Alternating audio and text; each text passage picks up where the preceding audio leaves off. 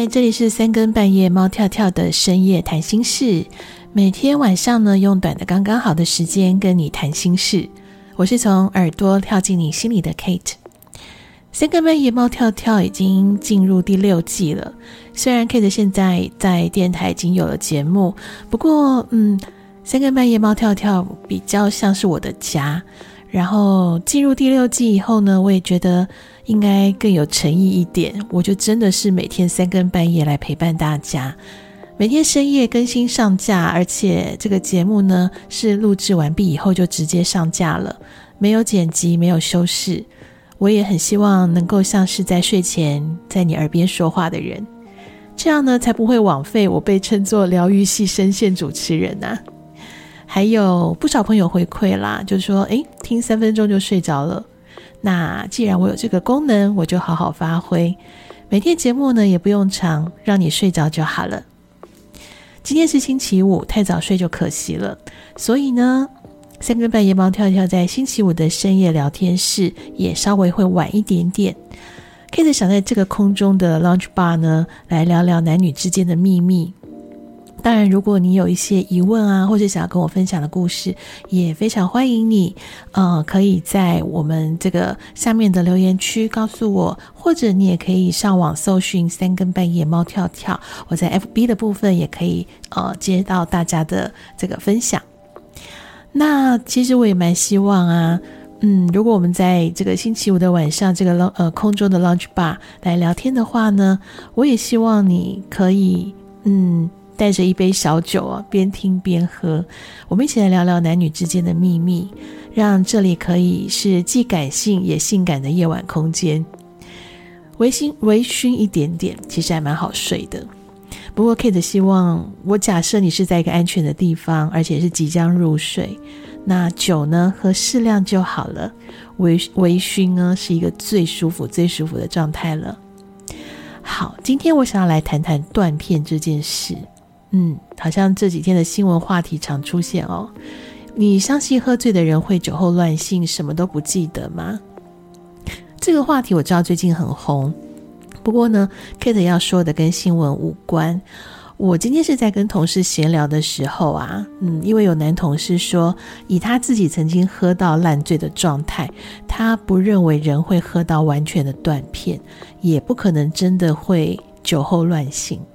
顶多就是脑袋就变成无法控制身体，然后动作会有点失控的状态。但是你要说完全不记得或是失去理智，好像不太可能。好，Kate 的酒量呢也不算太好，而且我也是喜欢维持在微醺的状态，但是也难得有喝多了一点的时候。不过也就是一个身体无力，但是脑袋还是很清楚的。那记忆呢，也有一些些，只是蛮片段的。那今天呢，我想要帮喝醉酒这件事情往好的方面转一点点。我不想去谈烂醉伤人啊，或让人不舒服的这些事。我是在想，酒后也可能会吐真言嘛。那喝酒呢，也可以壮胆嘛。所以在男女之间，有时候那一层暧昧不明，那一点卡关，那一点原地打转的状态，你有没有想过，其实就是少了一杯酒？我们先来说暧昧关系的吧。暧昧其实是有期限的哦，太久了就会不了了之，然后终身遗憾。如果你觉得你还是很想试试看，想要冲破最后那个关卡，确认彼此是不是还有可能。嗯，可以的，给你个小小的建议哦。不如呢，就相约喝点酒，记得千万不要喝太醉，因为你还要抓准 timing 去表白呀。你错过机会，你这个酒就白喝了。还有呢，以 Kate 我自己的经验哦，我觉得这一招男女都适用哦。好，在深夜的时候，我就偷偷分享给你。这是很久很久以前一个，嗯，我从暧昧变成男女朋男朋友的经验啦。那对方一直都太有礼貌了，反而就变得不干不脆。那种暧昧已经到了会让我很生气的地步了。那有一天啊，大家聚餐的时候，就喝到已经快要准备离开，已经要就是准备要结账的时候，啊，这个人呢就坐到我旁边，嗯，就缓缓的倒在我腿上了。当然，我要先说这是暧昧的对象，那彼此已经有一定的呃友谊基础，所以你不会觉得这是骚扰。那我们也确认彼此就真的只差一步了。那他就嗯躺在我腿上闭眼微笑，然后就维持着一贯的礼貌。这样的状态你看得懂吗？他平时喝醉不是这样的，他是会跟兄弟大声说话的。可是这时候呢，他很安静，然后就静静的嗯靠在我的腿上。他百分之八十是在借酒装呆。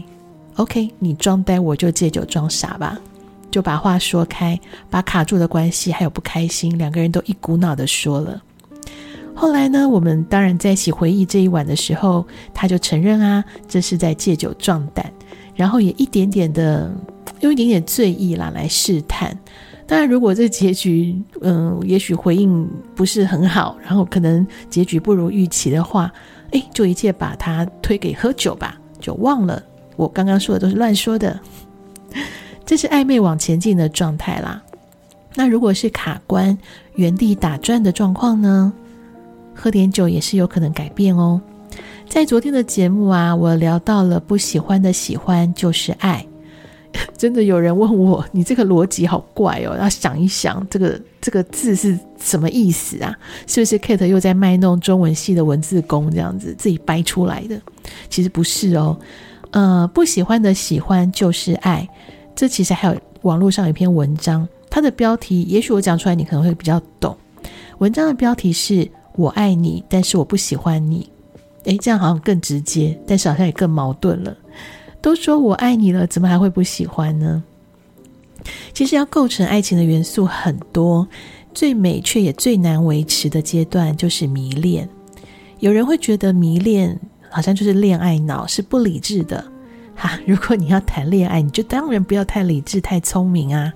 这篇文章的作者他就有提到，迷恋可以说是爱情当中最重要的元素了。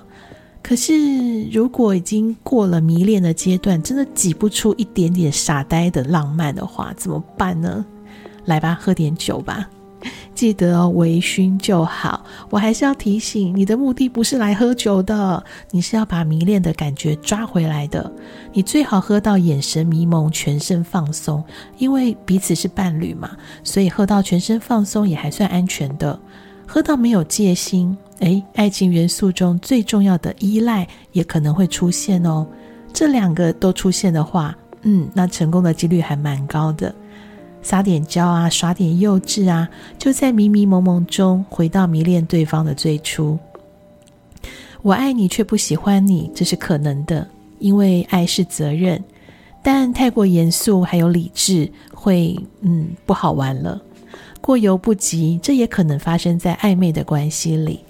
暧昧当中就是太小心，不停的猜测，可以吗？我这么做他会不会讨厌我？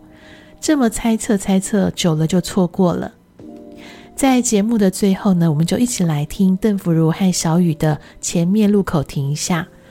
我知道有些话一直说不出口，是因为怕听到不希望听到的答案。